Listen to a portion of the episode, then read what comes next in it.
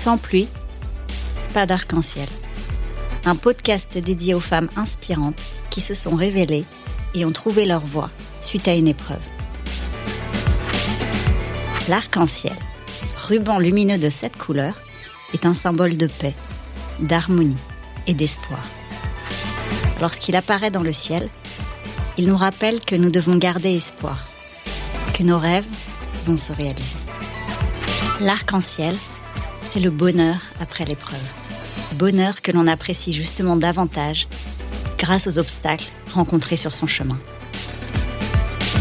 Je suis Sarah Pebro, comédienne, humoriste et auteur. J'ai eu un cancer du sein à 30 ans.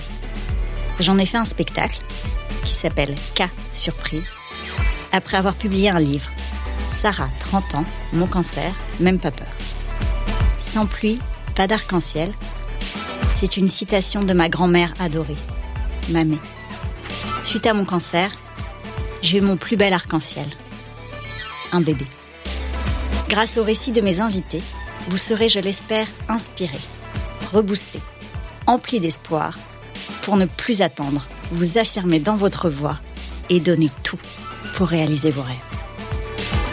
Ronsard écrivait C'est la nuit qu'il est beau de croire à la lumière. L'épreuve est une occasion donnée pour donner une nouvelle direction à sa vie et réaliser ses rêves. Sans pluie, pas d'arc-en-ciel.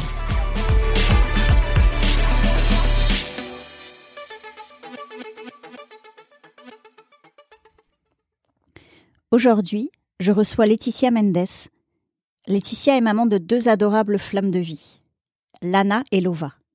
Elle a fondé il y a cinq ans l'association Génétique Cancer et est depuis près de deux ans directrice communication et images de la marque NafNaf. Laetitia vient nous parler de sa tempête. Une longue tempête qui rôde dans sa famille depuis son enfance. Le cancer qui touche et emporte de nombreux membres de sa famille. Au-delà de la douleur de la perte de ses proches, il y a ce sentiment d'une malédiction familiale. Cette tempête se transforme en tsunami lorsque Laetitia perd sa mère. Elle a 19 ans. Avant de partir, sa maman a mené son plus grand combat. S'assurer de tout faire pour protéger ses filles de la maladie. Preuve incroyable de courage et d'amour d'une maman. Elle fait alors le test génétique que Laetitia peut faire à son tour. Elle se retrouve être porteuse de cette anomalie génétique du cancer du sein, le BRCA2. Laetitia fait alors une ablation préventive des seins. Au réveil de son opération, elle sait que sa vie va être différente. J'ai envie de mettre à profit cette chance que j'ai de vivre. Son arc-en-ciel, c'est son engagement pour que la transmission dépasse les cloisons de sa propre famille. Elle partage son histoire dans un livre, Mon petit gène, ma seconde chance, puis elle fonde l'association Génétique Cancer, qui a aujourd'hui un réseau d'ambassadrices partout en France pour accompagner les familles dans ce long parcours intime face à la question génétique, en leur apportant des ressources et solutions adaptées. Je veux m'employer à faire que cette vie soit la plus utile pour tous, nous dit Laetitia. Il faut croire en soi, en ses rêves. Alors on peut accomplir des choses assez extraordinaires. Laetitia Mendes. Face à l'impossible, restons inspirés. Bonjour Laetitia. Bonjour Sarah. Déjà, merci d'être avec moi aujourd'hui. Je suis très heureuse. Merci à toi. Je vois ton pull arc-en-ciel, tes yeux bleus incroyables et euh, toute cette aura qui te caractérise. Et avec tout ce soleil, ça fait du bien de te retrouver. C'est gentil. C'est un soleil pour moi, donc on est bien. Est-ce que je peux te demander de te présenter? Bien sûr. Donc, euh, je m'appelle Laetitia, j'ai 41 ans depuis quelques jours. Je suis euh, la maman de deux adorables flammes de vie, euh, Lana qui va vers ses 18 ans et Lova qui a 3 ans et demi. Euh, j'ai fondé euh, l'association Génétique Cancer maintenant il y a 5 ans et je suis également la directrice de la communication et de l'image de la marque NafNaf. Et c'est un vrai coup de cœur et une vraie rencontre pour moi avec cette marque euh, depuis maintenant 18 mois. Un beau parcours. Un parcours, un, parcours chargé et, et comme je les aime, parce que je suis aussi une hyperactive. C'est clair. Est-ce que on peut parler un peu de ton enfance? Est-ce que tu te, tu te souviens de quoi tu rêvais enfant? Euh, De paillettes. je rêvais de paillettes. Je rêvais de paillettes. Euh, j'ai, oui, bien sûr, je, je, pour moi, je suis une petite fille du pays puisque euh, j'ai des origines portugaises déjà latine, donc euh, avec euh, le sens de la fête, de la famille, de l'amour. Euh, avec un, un, papa et une maman, tous deux très travailleurs et qui nous ont aussi très vite retransmis ces jolies valeurs. Donc donc voilà, très très petite, j'avais envie de de grands rêves, euh, de mais en, sachant pertinemment que il euh, fallait travailler euh, pour les obtenir et que on n'avait rien sans rien. Et, et dans cette vie-là, évidemment, je, je rêvais à ce château, je rêvais à, à pour pouvoir mettre aussi mes proches à l'abri. J'avais la besogne dans l'envie pour pour réussir. Pour moi, cette maison, c'était c'était la réussite, c'était euh, l'envie du, du, partage, l'envie des célébrations et, euh, et l'envie de faire aussi un métier euh, qui me plaise et probablement dans la lumière. Je pense que quand je parle des paillettes, je suis plutôt à l'aise avec l'idée de me dire que j'avais aussi envie d'être un peu sur la scène. on dansait beaucoup avec ma sœur on a toujours euh, aimé et, ça nous vient de nos parents parce qu'ils faisaient des concours de rock. Donc euh, on sait ah, que de toute façon, on avait ça dans le sang. Et, hum, et du coup, voilà, la danse était était au départ un peu mon projet de vie parce que je me rêvais meneuse de revue. Et euh, voilà, j'ambitionnais le lido et même le topless. et puis, et puis, euh, et puis j'ai pas fait 1m70, donc euh, finalement ma sœur a pris euh, cette orientation là pour moi, et j'ai continué de me passionner et de d'avoir en, en, activité la danse toujours en second temps, mais très vite les métiers d'image ont commencé à me parler. Et, et, et du coup, je, pense qu'après, ça a été une suite un peu logique de se dire comment est-ce que je vais réussir à mettre euh, peut-être euh, mon savoir-faire euh, au service voilà d'une marque au service d'un projet. Parce que finalement c'est ça hein, et, je l'ai aussi ressenti avec Génétique Cancer. Quand toute l'histoire est arrivée je me suis vraiment dit ça colle avec mes rêves de gamine de me dire que j'ai construit aussi ce royaume et cette grande maison pour accueillir tous ces gens euh, pour lesquels euh, il faut qu'on on, puisse permettre à cette plateforme de porter leur, euh, leur voix, leur combat et de mettre tout ça en lumière pour que on soit plus nombreux à agir et plus nombreux à, à continuer de, de, de, sauver des vies et de protéger tous ceux que on aime. Donc, je suis pas si loin de mon rêve en fait de gamine. C'est super ça. je pense qu'en tout cas j'ai tout fait pour essayer d'y travailler et et ça je l'ai fait au quotidien. Et je pense que je le tiens vraiment vraiment vraiment de mes parents. Mais mes grands-mères aussi étaient des vraies bosseuses et et je trouve que ça donne beaucoup de de symbolique à tout ça. Alors ça me paraît une transition parfaite pour euh, pour parler de ta tempête. On parlera ensuite de l'arc-en-ciel, mais euh, sans pluie, pas d'arc-en-ciel, donc euh, on commence par la tempête. Sans pluie, pas d'arc-en-ciel, et on a toujours eu pour habitude de dire euh, après la pluie vient le beau temps.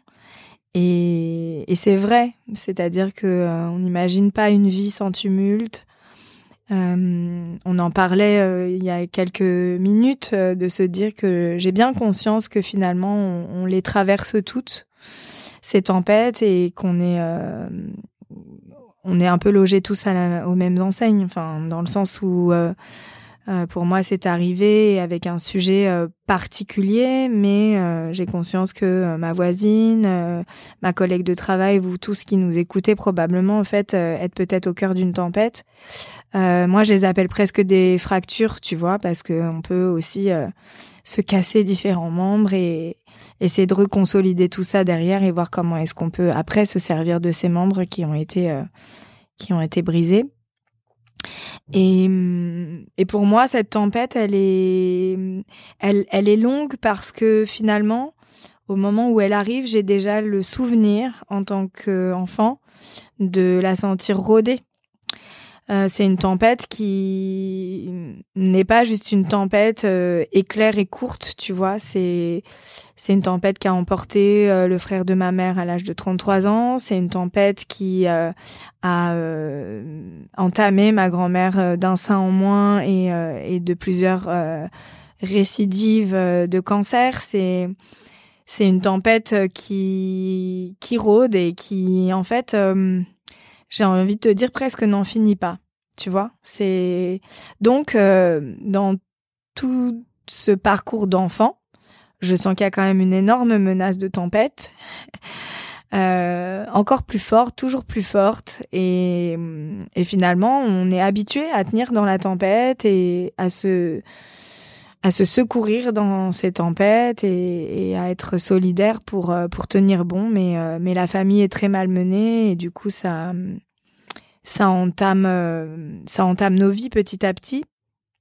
Et euh, alors qu'on reste tous euh, très joyeux et très chanceux de pouvoir continuer de la vivre et de la poursuivre, parce que le souci de ces deuils très tôt, c'est que ça, c'est très paradoxal. Ça te donne un, un goût puissant de tout ce que la vie peut représenter, en fait, de son prix et de cette chance de, pouvoir continuer de, la vivre et de respirer chaque jour. Donc, euh, on est très entier dans, tout ça, mais euh, quand euh, ma mère m'apprend à 19 ans que elle effectivement elle vient de faire des images et que ces images sont pas belles et qu'elle parle au début d'un petit cancer, je comprends que on va vivre en fait avec cette tempête et qu'il va falloir euh, continuer de de tenir bon et solide et robuste euh, les uns pour les autres et en sachant que euh, bah on est un peu dans une tu vois dans une roulette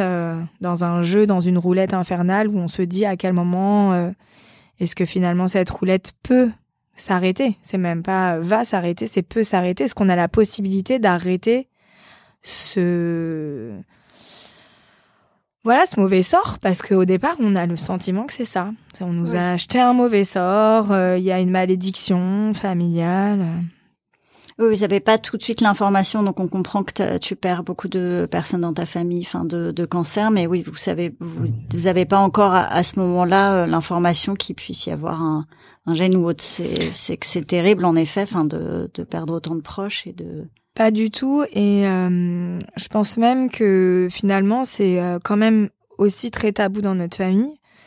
Euh, parce que j'ai le sentiment que ma mère se sent très coupable au moment où elle nous avoue. D'ailleurs, elle est restée longtemps à, à ne pas savoir comment nous en parler parce que je pense qu'en fait, au fond d'elle, c'est pas l'annonce de nous annoncer qu'elle est malade, c'est l'annonce de nous dire, mais en fait, je suis presque en train de vous dire que ça va vous arriver, tu vois. Donc, comment tu mm. peux faire ce truc?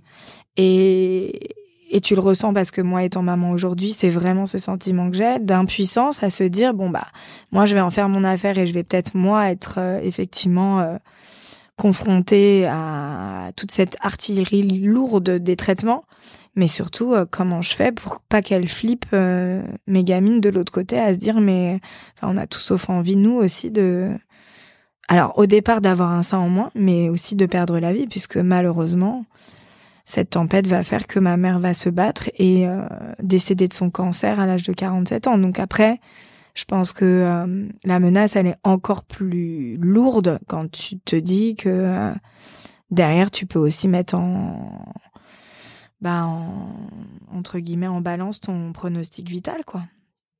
Donc, donc voilà. Et je pense que je prends en fait une vraie euh, bah là c'est un tsunami quoi. C'est ah même plus une tempête. Au moment où je perds ma mère je me dis euh, bon bah là ça blague plus du tout quoi. Autant mamie euh, elle a réussi à récidiver à resquiller autant là maman avec sa hargne avec bah quelque part les avancer aussi parce que c'est là tu te remets dans le présent et Ouais. tu te dis bah finalement on te dit que les cancers se soignent et pourquoi la mienne on l'a pas soignée? Enfin tu vois il y a tout un truc comme ça. Et là je me dis bon bah il y a vraiment un truc qui cloche et, euh, et effectivement parce que de toute façon quand euh, elle a senti que ça commençait à se gâter que ça a métastasé que ensuite euh, elle a été prise au poumon euh, donc là on s'est quand même vraiment interpellé et elle, elle a mené ce combat-là en parallèle, finalement, parce que je pense que le vrai combat, c'était pas de lutter contre le cancer, c'était vraiment de se dire, à un moment donné, il faut renseigner mes gosses, quoi, et il faut que si elles ont la possibilité de d'intervenir en amont, euh, elles soient bénéficiaires, voilà. Voilà, en fait, c'est l'héritage un peu qu'elle nous Ouais. laisse. C'est euh, c'est en fait de se dire euh, voilà, moi je peux je peux payer euh, le prix lourd et le prix cher. Faites bien ce que vous voulez de moi, mais faites tout ce que vous pouvez pour elle, quoi. Et, et je trouve ça incroyable parce que finalement, je me dis qu'aujourd'hui, en tant que maman, bah, c'est ce qu'on veut faire en fait pour nos pour nos gosses, quoi. C'est c'est là que notre vie prend sens. En fait, euh, c'est une vie pour une vie et et du coup, ce sacrifice, il a de sens que si on peut en faire quelque chose de beau derrière. Et c'est pour ça que j'ai voulu vraiment me dire que c'était un c'était un exemple de vie, de courage et d'amour. C'est une preuve euh, incroyable parce que grâce à elle, effectivement, elle a dans la foulée euh, demandé à être testée. Ensuite, moi, j'ai pu en tant qu'aînée être testée et apprendre que j'étais moi aussi donc euh, porteuse de cette anomalie génétique, donc du BRCA2. Et à partir de tout ça, en fait, si tu veux, je les je les sentis toujours euh, aussi déterminée à vaincre, mais je la sentais quand même beaucoup plus sereine de se dire que on avait ces types d'informations. Et là, son urgence à elle, c'était de se dire euh, vraiment, fais-toi opérer et, euh, et fais-toi enlever la poitrine en préventif et puis euh, fais tout ce que tu pourras pour euh, te mettre à l'abri en fait. Et C'est incroyable et- la ouais, force dans fou, ce combat. Enfin, et comme tu dis, ce, C'est fou. cet instinct maternel de d'avant tout de penser à son enfant et de le de le sauver. Ce qu'on comprend maintenant en étant Bien maman, sûr. mais c'est vrai que c'est vraiment ça. c'est c'est bouleversant quand même. C'est même bouleversant ouais. et en même temps, c'est, euh, je me dis, c'est c'est c'est ça qui qui fait de cette histoire en fait euh, le, le enfin sa, sa lumière, sa beauté, enfin son espoir. Et c'est ce qui la rend euh, aussi incroyable hein, parce que je pense que oui, moi je me rends pas compte en fait que c'est parce que j'ai enfin j'ai cette mère là mais c'est c'est fabuleux. Et euh, c'est fabuleux. Et donc du coup je me dis en si peu de temps faire euh, cette prouesse je, je la trouve tellement géniale et et voilà. Et donc derrière je me dis que ce cadeau là il fait il fait de moi euh, celle que je suis et le quotidien dans lequel j'ai envie de mettre à profit toutes ces années euh, où j'ai la chance moi de vivre en fait finalement. C'est tellement profond. C'est voilà. Pour moi il y a y a vraiment rien de plus grand il y a rien de plus beau. Et c'est vraiment le message que je souhaite aussi au travers tous ces témoignages faire passer à mes enfants parce que hum, n'ont pas elles n'ont pas la chance de la connaître mais au travers ce que je suis je pense que je fais vibrer et rayonner ces incroyables euh, démarches qui m'ont permis de gagner tout ce temps. Et euh, et on sait que c'est on sait que c'est le voilà que c'est le, le plus important. C'est de, de pouvoir aussi euh, euh, en faire euh, profiter finalement tous ceux qui me rencontrent aujourd'hui. Et je pense que voilà la suite logique c'était bien sûr l'opération. Et ça m'a pas du tout coûté en fait d'y aller parce que j'étais voilà je trouvais ça même euh, ouais je le dis je pense que c'était un cadeau. Un cadeau qu'elle m'avait fait un cadeau que je me faisais. Et euh, dans cette euh, exemplarité je voulais continuer de, de voilà d'avancer et et du coup génétique cancer pour moi c'était c'était vraiment euh, le l'étape en fait la brique tu vois qui la première brique qui allait permettre de construire euh, ces murs. Et je pense que je l'ai fait pour euh, Je pense que je l'ai fait pour ma famille au départ et plus particulièrement pour ma sœur parce que c'était c'était la suite. C'est une fois que moi j'avais fait tout ça, c'était que ma sœur elle soit qu'elle soit elle aussi euh, dans l'envie de me rejoindre et, elle-même de se mettre à l'abri. Donc euh, j'ai démarré Génétique Cancer en me disant voilà, je vais continuer d'en parler, je vais continuer d'avancer pour euh, pour que Audrey et toutes les autres euh, avancent et puis inexorablement mes enfants et, et du coup mes filles. Et du coup, dans quel délai? Donc, tu as eu l'intervention et après, en fait, tu avais déjà l'idée, en fait, de... Non, au début, c'était pas si clair. Euh, c'est vraiment Angelina Jolie qui vraiment a, bah, a permis tout ça parce que quand tu te fais opérer euh, bah, d'une intervention comme celle-ci, t'es hyper, euh, bah, t'es hyper pudique Enfin, t'es dans un sujet, euh, alors que moi j'étais plutôt une jeune femme extravertie, rigolote, euh, tu vois, à déconner de tout. J'avais tout sauf envie de déconner d'un sujet aussi euh, profond, donc j'en ai peu ou pas parlé. donc après, je me voyais pas un jour mettre cette histoire sur le devant de la scène, tu vois.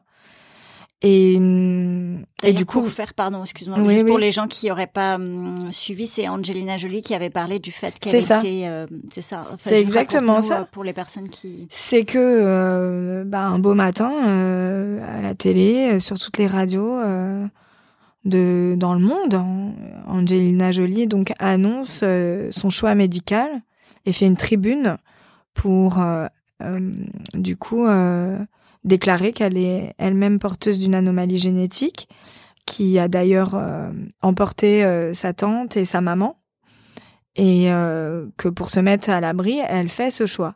Mais du coup, qui est effectivement l'ablation préventive de ses seins. Et moi, ça fait dix ans que j'ai été opérée, enfin plus ou moins, au moment où elle l'annonce. Donc c'est quand même fou parce que là, tu te dis, enfin ma sœur, parce que c'est vraiment elle qui au départ m'a dit, mais, mais enfin, qui de mieux qu'Angelina en ambassadrice en fait sur un sujet comme ça euh, peut euh, nous voilà faire rayonner le, la thématique? Parce que franchement les cancers et la génétique on, faisait pas de lien en fait à hein, faut remettre ça dans le contexte il y a quelques années. C'est c'est quand même elle qui a rendu euh, ce sujet clairement public et qui a fait la plus grosse campagne de d'information. Jamais vue. Et et puis bah à Curie il connaissait quand même évidemment mon histoire. Donc euh, comme il y avait euh, des médias qui cherchaient euh, des porte-paroles et qui en avaient pas, enfin ou très mm. peu, qui avaient fait ce choix en préventive. et surtout à des âges aussi jeunes que moi, puisque moi je l'ai fait, j'avais à peine 24 ans. Ah oui, t'étais extrêmement J'étais très jeune. Mm. Très très jeune. Du coup, voilà, de, on m'a demandé de témoigner et, et en une seconde record, j'ai dit ok parce que parce que finalement, moi, au moment où elle l'annonce, je me dis j'aurais tellement aimé euh, au moment où ça m'est arrivé d'avoir euh, d'autres femmes comme moi, d'autres cas qui bah, qui permettaient tout simplement de, de pouvoir parler de ces sujets-là sans sans tabou. Et puis euh, et puis de se projeter avec des solutions qu'on n'abordait pas du tout en France parce que euh, bah, toucher à des seins sains, c'est le cas de le dire, c'était quand même euh, pas rien. Enfin, les médecins m'avaient fait comprendre qu'il fallait quand même euh, que je sois suivie en staff, accompagnée psychologiquement. Enfin, il y avait tout un protocole pluridisciplinaire pour que tout le monde donne son go. Et pour que mon chirurgien ait le droit de le faire aussi, hein, parce que voilà, ça blaguait ah pas. Oui, c'était pas une. Non, c'était un autre combat à l'intérieur du combat. Exactement. On le faisait de façon beaucoup plus on va dire naturelle euh, aux États-Unis. Mais euh, cette chirurgie-là en France, elle était assez contestée. On, si tu veux, on est, on est toujours en méthode un peu plus douce euh, et on, me faisait comprendre en étant porteuse que j'avais le temps de construire ma vie, voilà, de faire des surveillances, d'imagerie, alors que ma mère s'était astreinte à toutes les faire et que ça n'avait absolument pas du tout évité bah, l'inévitable. Hein. Parce que quand tu es un peu paramétré sur ton ADN avec euh, avec ces pourcentages de risque qui sont très élevés et qui sont même des calculs maintenant dont on s'est euh, euh, affranchi, puisque euh, en fonction des familles, tu sais que t'as pas tout à fait euh, les mêmes taux d'une famille à l'autre, et que nous on savait qu'à chaque fois qu'il y avait un cancer, bah au bout c'était quand même l'issue fatale du décès. Je pense que oui, moi ce qu'on me proposait, ça ça collait pas, donc mais j'étais déterminée. Et j'ai trouvé ça très chouette parce que je me suis dit, j'ai retrouvé ce caractère de fonceuse au moment où Angelina le fait. Elle se dit bon bah oui, je vais peut-être euh, euh, avoir une tollée parce qu'on a lu des trucs complètement euh, fous avec des critiques du genre bah pourquoi pas se faire enlever le cerveau. Enfin, il y avait quand même des trucs qui étaient très bêtes. Si si. Mais au secours. Des trucs qui étaient absolument dénués de tout sens, méchants. Enfin voilà. Et je me suis dit bah voilà, elle, elle va elle va se foutre finalement de la vie de ceux qui comprendront pas, mais euh, elle va donner du sens euh, dans peut-être le seul pendant qui nous permet aujourd'hui de se dire bah oui, on a une anomalie génétique, mais on a une porte de sortie à un moment donné avec ces chirurgies qui nous permettent quand même de pouvoir aussi décider de notre destinée. Et euh, ça, j'ai trouvé ça incroyable. Et je pense qu'à partir de ce moment-là, je me suis dit si elle le fait, je peux le faire et on sera plus forte parce que ça donnait aussi euh, de la légitimité euh, à ma parole parce que sinon pourquoi sortir du silence? Et pourquoi moi plutôt qu'une autre? Enfin il y a tout ce truc mm. qui se fait à ce moment-là et, et je voulais pas juste parler pour parler je voulais vraiment parler pour agir et je voulais trouver euh, euh, de la ressource qui permette aux familles euh, qui traversent tous ces parcours qui sont des parcours très lourds et très longs de d'avoir bah, une oreille attentive et puis et puis des solutions, des supports parce que voilà, des brochures, des conférences, tout ça est parti de, de l'idée de se dire euh, en bonne communicante, euh, il va falloir aussi que je mette en place des outils. Et puis. et le premier outil d'ailleurs, il y a eu ton livre, c'est-à-dire que tu as partagé en plus très généreusement toute ton histoire au-delà de, enfin l'association, c'est incroyable ce que tu as créé, mais c'est vrai que tu as aussi partagé ton histoire dans un livre euh. Oui, mon petit jeune, ma seconde chance. Euh, Comment ça s'est passé ce souhait de Enfin, là, on comprend que de toute façon tu voulais aider, mais le, le processus d'un livre c'est particulier aussi. Ben, je, vais faire un clin d'œil et peut-être que je lui partagerai ce podcast. C'est vraiment Olivia de Lamberterie en fait dans les médias qui m'ont sollicité suite à, l'annonce d'Angelina.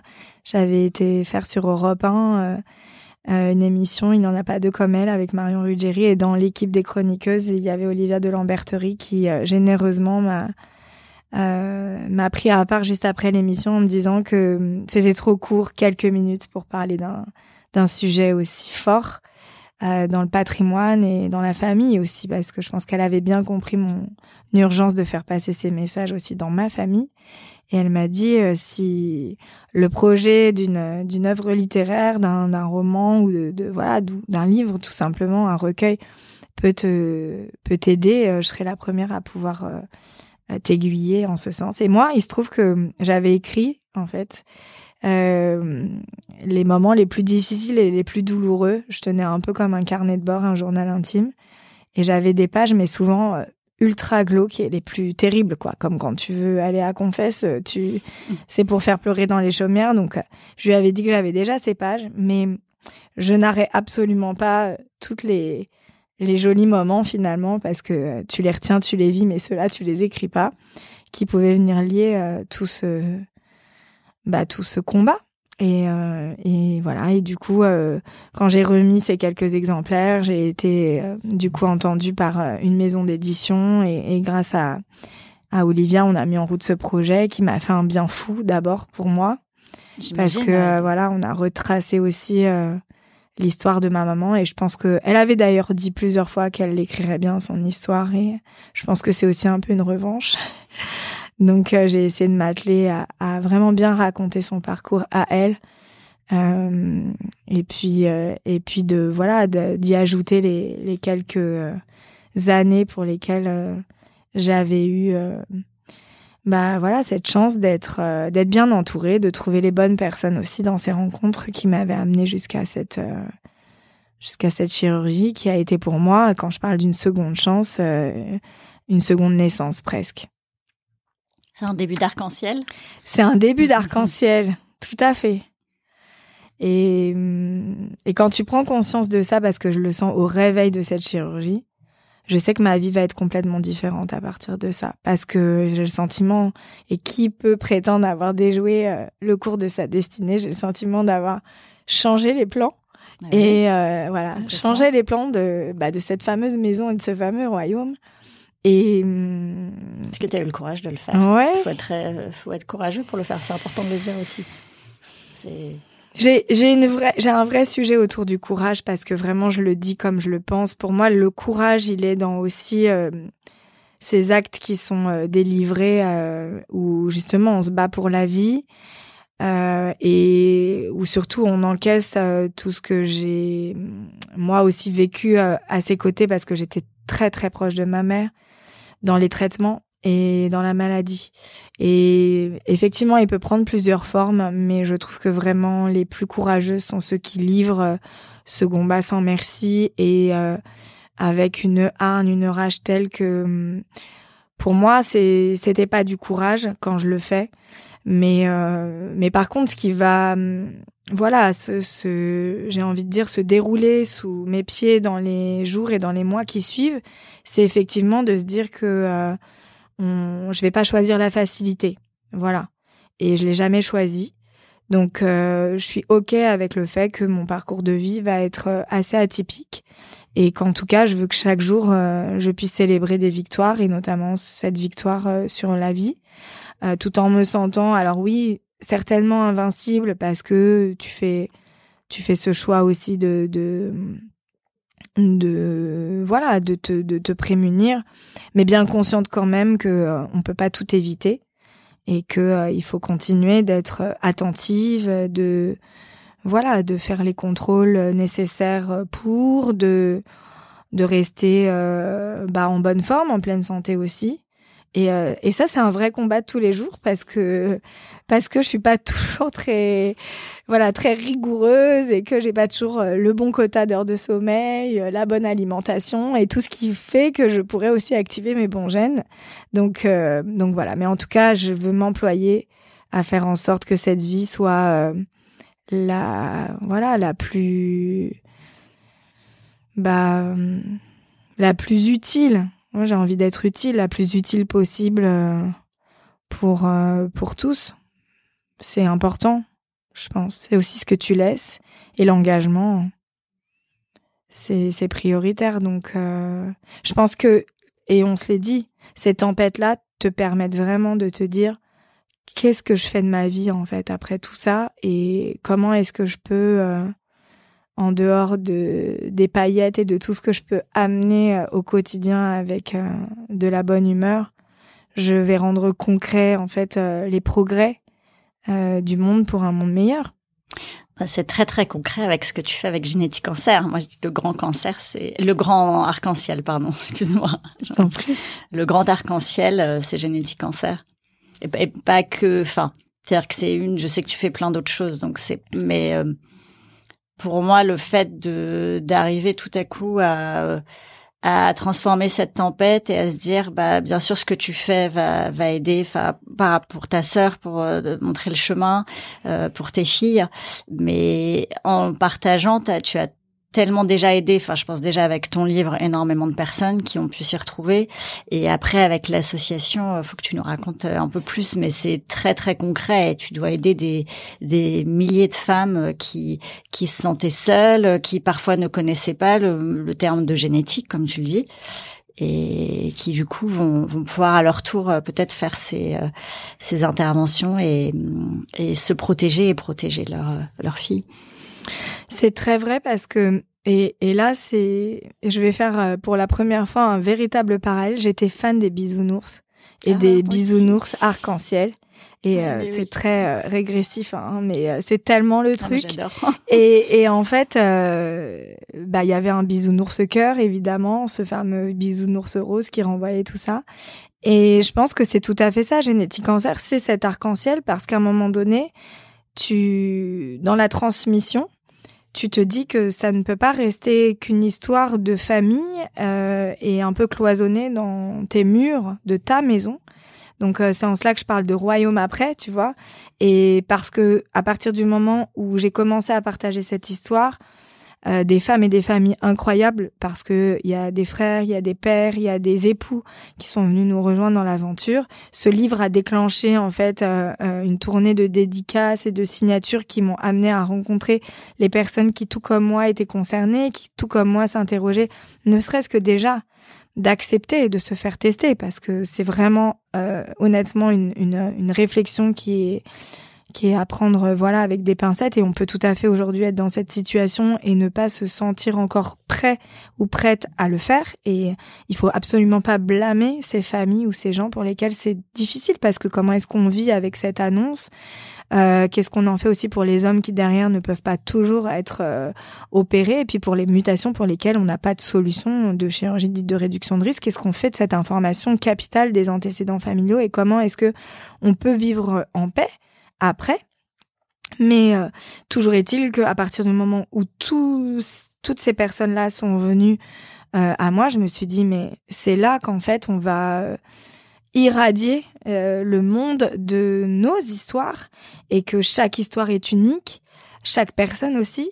Et moi, j'ai appris, en fait, à chaque fois à redécouvrir bah aussi toutes ces informations capitales scientifiques.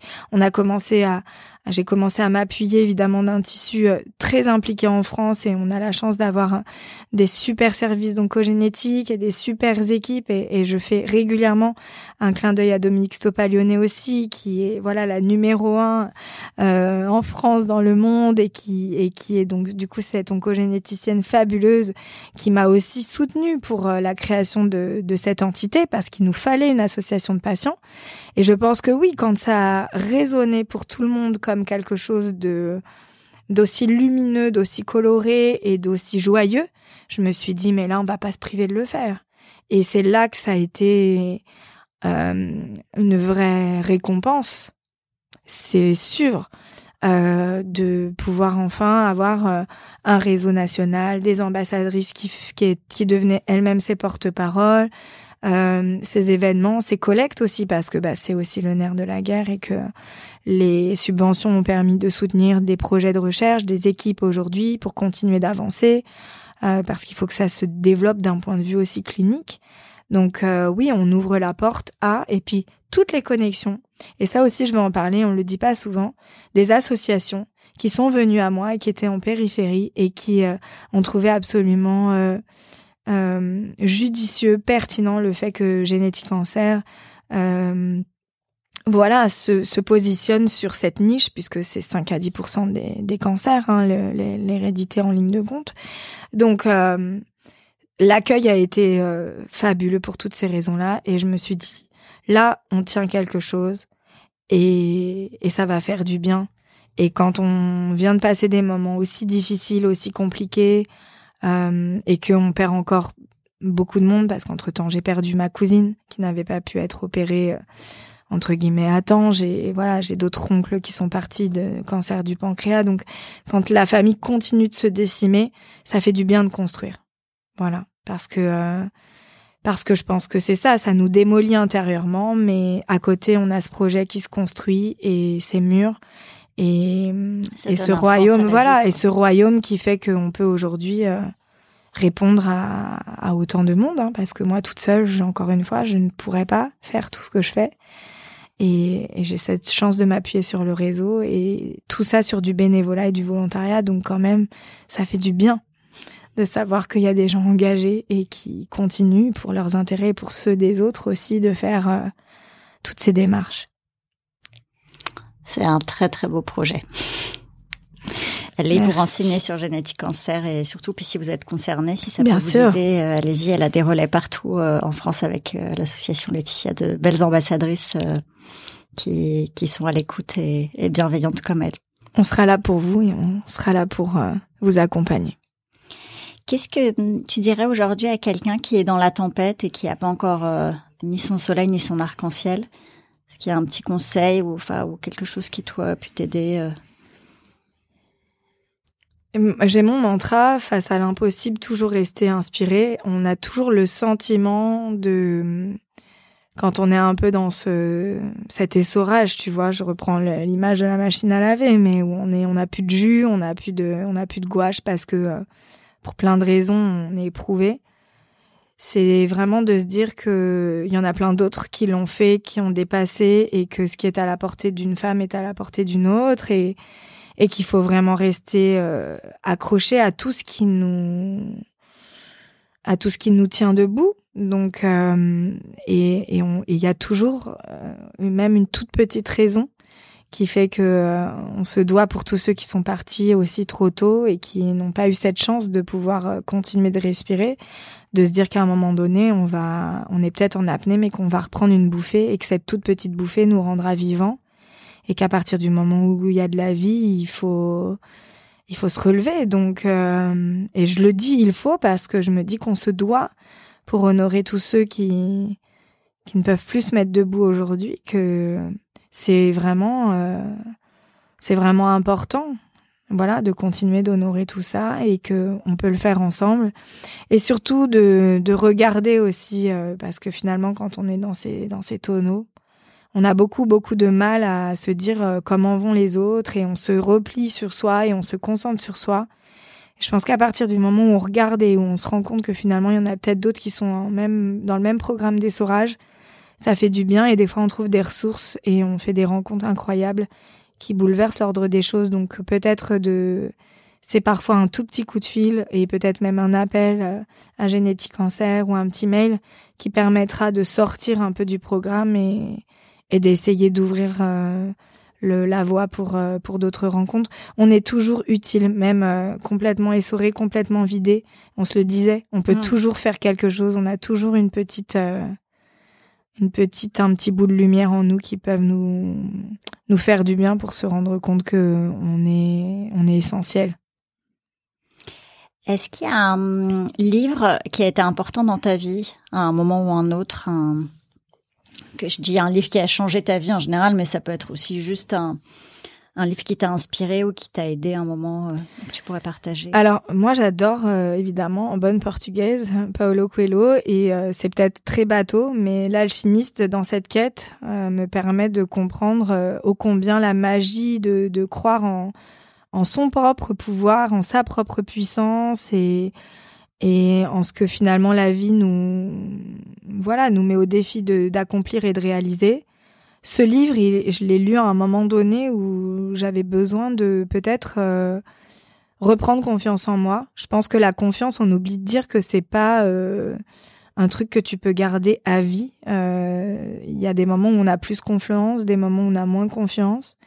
Et hum, je me souviens me dire que on doit absolument penser que même quand on est très vulnérable ou même quand on a des moments euh, emprunts au doute, euh, on peut être quand même très confiant et en soi et en ses capacités et que c'est probablement ça qui donne les déclics aussi. On l'attend parfois des autres, mais un déclic, c'est une, enfin c'est un quart de seconde et et des fois ça change complètement la vision de du sujet et de, du moment qu'on est en train de vivre. Et je pense que l'alchimiste, c'est vraiment, c'est vraiment ce truc-là qui fait qu'à un moment donné, tu te dis, bah, je peux complètement renverser le sujet et voir la vie euh, sous un autre angle parce que je vais décider à un moment donné que c'est ma vie, celle de personne d'autre et, je vais mettre les moyens en place pour, euh, pour aller chercher. Et si c'est de la confiance qui me manque, quels sont, quels vont être les outils pour m'en redonner? Donc, euh, bien sûr que la lecture, peut aider à voyager ou finalement à se coacher soi-même. si je puis dire, dans voilà, dans une volonté de se dire qu'on on va pas s'écrouler et qu'on va y arriver et que et qu'il faut croire en soi. Je crois que voilà, c'est super important de croire en ce qu'on est capable d'accomplir. Et donc voilà, quand on croit en ça, en ses rêves, eh ben on fait des choses assez assez fabuleuses, assez extraordinaires, je pense. Je suis bien d'accord avec toi. Est-ce qu'il y a une musique qui te donne la pêche? Un truc genre... Euh, genre ce soit un truc au quotidien, soit quand tu as besoin de, de te rebooster un petit peu. Est-ce que il y a un morceau en particulier que tu écoutes? Ben fan de Céline, hein, donc euh, ah I'm Alive. Ah voilà. génial. C'est vraiment, euh, ça se recoupe avec tout ce qu'on vient de se dire, mais C'est euh, d'ailleurs bon, j'ai aussi petite imaginé euh, être chanteuse euh, à Vegas, mais malheureusement, malgré des, des tentatives. Euh, je, je n'ai pas ces cordes vocales, donc euh, je me contente d'aller la voir en concert et, et de d'essayer de couvrir sa voix en chantant euh, comme une casserole. On pourra faire un karaoké voilà. On pourra. Ah bah j'adore. Je viens de le faire pour la première fois. C'est mes collègues de boulot qui m'ont enfermé dans la caisse du, du BAM. Je pense qu'elles s'en souviennent encore. J'ai pas lâché le micro. Je me rappelle d'amour et d'amitié qu'on avait joué. Ah bah évidemment, bah évidemment. Non, mais on les aime tellement et on l'aime tellement cette Céline que voilà, bon, bah, performance euh, et euh, pour moi euh, vraiment c'est bah c'est juste la plus belle voix de du monde. on doit pas être loin hein, quand même. Hein. en bonne compétitrice, je pense que la note de All by Myself, il y en a pas beaucoup qui peuvent la faire. Faudrait aller tester là-dessus, ce serait un bon exact. Est-ce qu'il y a hum, quelque chose hum, avant de se quitter euh, que tu voudrais partager qu'on n'a pas évoqué? Est-ce qu'il y a hum, un petit truc que tu aurais aimé ajouter? Non, c'est simplement je veux vraiment te remercier parce que je trouve que euh, avoir, euh, enfin donner de la place à à des histoires, il y a pour moi il y a, y a rien de plus précieux et remercier tous ceux qui nous écouteront parce que je pense que dans cette euh, vie, c'est l'humain au cœur de tout.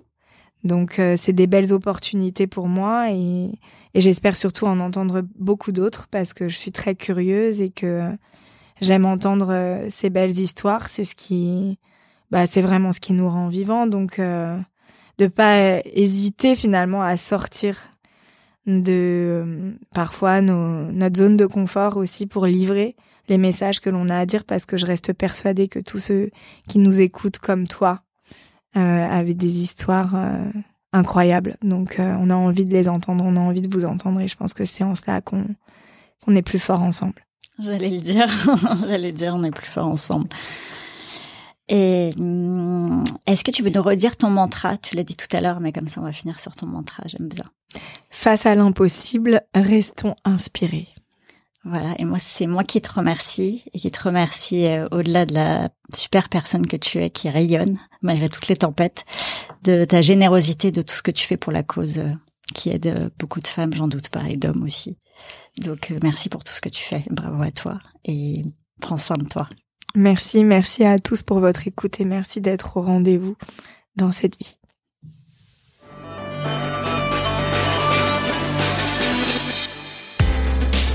Merci d'avoir écouté cet épisode. Si vous aimez le podcast, mettez une super note, 5 sur 5, sur les plateformes d'écoute. Envoyez le lien à une ou deux personnes que le podcast pourrait intéresser et aider, et partagez sur les réseaux sociaux. Merci pour votre soutien.